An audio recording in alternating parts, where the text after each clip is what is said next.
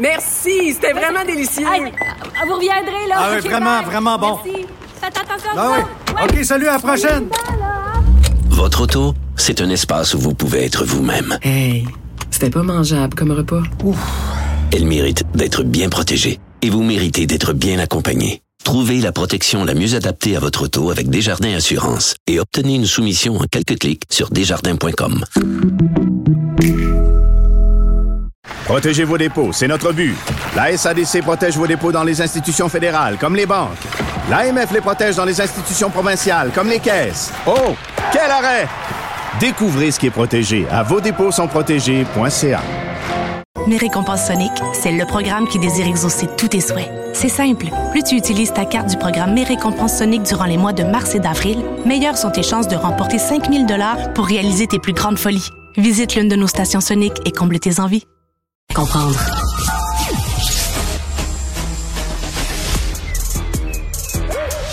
Mathieu Bocoté, Il représente un segment très important de l'opinion publique. Richard Martineau. vis sur quelle planète? La rencontre. Je regarde ça et là, je me dis, mais c'est de la comédie. C'est hallucinant. La rencontre. Bocoté, Martineau. Mathieu, j'ai un ami péquiste qui m'a écrit hier en disant ça sent la coupe.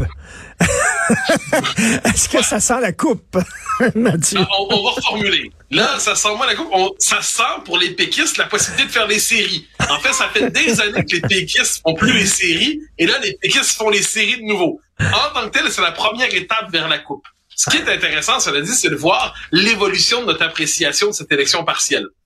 Il y a, depuis quelques semaines, on disait la victoire du PQ était possible, peut-être même probable. Hein? C'était l'espèce de discours qui revenait.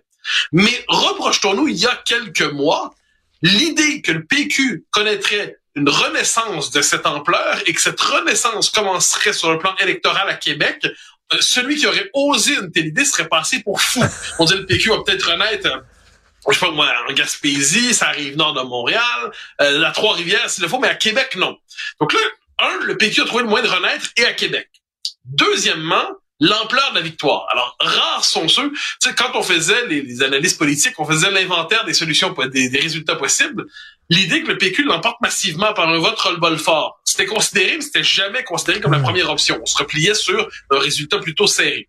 Et là, c'est un vrai gros vote pour le PQ. Donc là, la question est de savoir quel est le sens de ce vote. Est-ce qu'on doit y voir, puis là je, je comprends la tentation, puis elle ne m'est pas étrangère, est-ce qu'on doit y voir un retour soudain des électeurs vers le camp du oui? Bien sûr que non, c'est pas aussi clair que ça. Mais ce qu'on doit y voir, ce n'est pas qu'un vote protestataire dans le vide. Parce que faisons l'évolution aussi du PQ depuis quelque temps. Quand les gens voulaient se se chercher une option depuis quelques années, le PQ n'était plus une option. Le PQ n'avait pour lui que ses fidèles et ses derniers fidèles et ses militants. Hein, c'était le, pour certains, c'était le parti, euh, le parti gériatrique. Bon, et bien là, il y a quel- quelque chose a changé. C'est-à-dire que le PQ redevient une option vers laquelle se tourner. Mais là, on va nous dire, oui, mais il se tourne vers le parti, mais est-ce qu'il se tourne vraiment vers son option souverainiste? Moi, ce que je constate, c'est que pendant des années, on disait au PQ, mettez de côté votre option indépendantiste, les gens vont revenir. Or, c'est quand le chef actuel, Paul Saint-Pierre Plamondon, met de l'avant l'indépendance comme c'est pas arrivé depuis Jacques Parizeau, que les électeurs y reviennent. Est-ce que ça veut dire qu'ils reviennent au PQ pour la souveraineté? Non.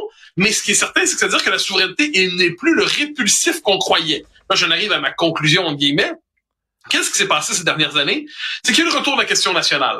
François Legault a ré- après, je dirais, il y a eu la, la période post-référendaire qui a duré plus de 20 ans où on était vraiment dans la décomposition du camp national. Là, François Legault a réhabitué les Québécois à l'idée que le rapport avec le Canada-Québec, c'est un rapport compliqué. Hein? On veut des pouvoirs, on nous dit non. On veut des pouvoirs, on nous dit non. Le Canada s'anglicise comme jamais. François Legault nous dit la question identitaire, c'est essentiel. Plus que 50 000 immigrants par année, on va, c'est un suicide. François Legault ensuite fait le contraire de ce qu'il disait. Donc la question identitaire reprend, puis dans une tension Canada-Québec. Donc les électeurs reviennent à la question nationale. Ça ne veut pas dire qu'ils sont tous des enthousiastes aujourd'hui. Ça veut simplement dire que manifestement le fait que le PQ, qui est un parti souverainiste et qui l'affiche, euh, ça veut pas dire que tous se sont convertis, mais ça veut dire que c'était plus un, euh, un obstacle à l'idée de voter pour lui. Euh, Est-ce que c'était un vote pour le PQ ou c'était un vote contre la CAQ?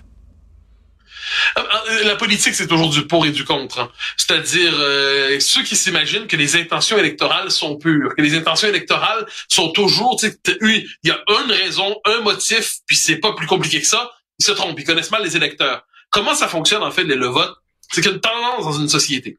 Puis là, il y avait une tendance sur le fait que la CAQ allait trop loin, était arrogante, que ça, qu'il y avait que le sentiment que la CAQ a donné a menti, euh, que la CAQ n'est pas à la hauteur. Puis chacun ensuite a ses raisons circonstancielles. Euh, ça peut être euh, l'environnement, ça peut être le prix de l'essence, ça peut être l'inflation, ça peut être le troisième lien. Mais là, ça doit se canaliser ensuite vers un parti qui est capable de traduire politiquement ce malaise.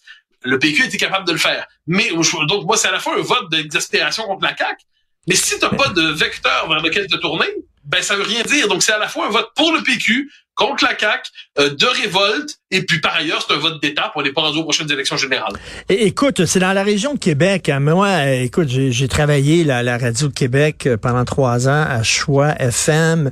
Euh, écoute, c'était pas très, très populaire, le PQ, là, dans cette région-là. On se souvient que ah on, dit même c'est à cause de la région de Québec qu'on a perdu le dernier référendum. Il y a bien des gens qui disent ça. Donc, le PQ était pas très populaire, ce qui rend cette victoire-là encore d'autant plus surprenante.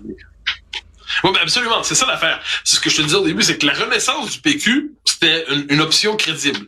La renaissance par la ville de Québec, c'était plus improbable hein, comme analyse. Or, c'est ce qui s'est passé. Donc là, est-ce qu'on peut dire le vote des fameuses radios protestataires, hein? Eh ben, est-ce que c'est ça qui a conduit le vote vers le PQ? Ce serait étonnant quand même. C'est un, un, discours qui cadre davantage avec Duhem.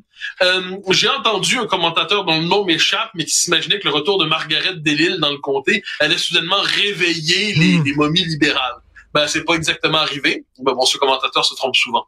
Euh, et ce que l'on voit, en fait, ce qu'on voit, c'est qu'à Québec même, manifestement, il y a des électeurs qui ont peut-être, qui ont peut-être tourné la page vers le jamais le PQ. Ça veut pas dire qu'ils deviennent péquistes, c'est-à-dire que le PQ redevient une option qu'on peut considérer. Puis je pense qu'en politique, c'est la première chose. Hein.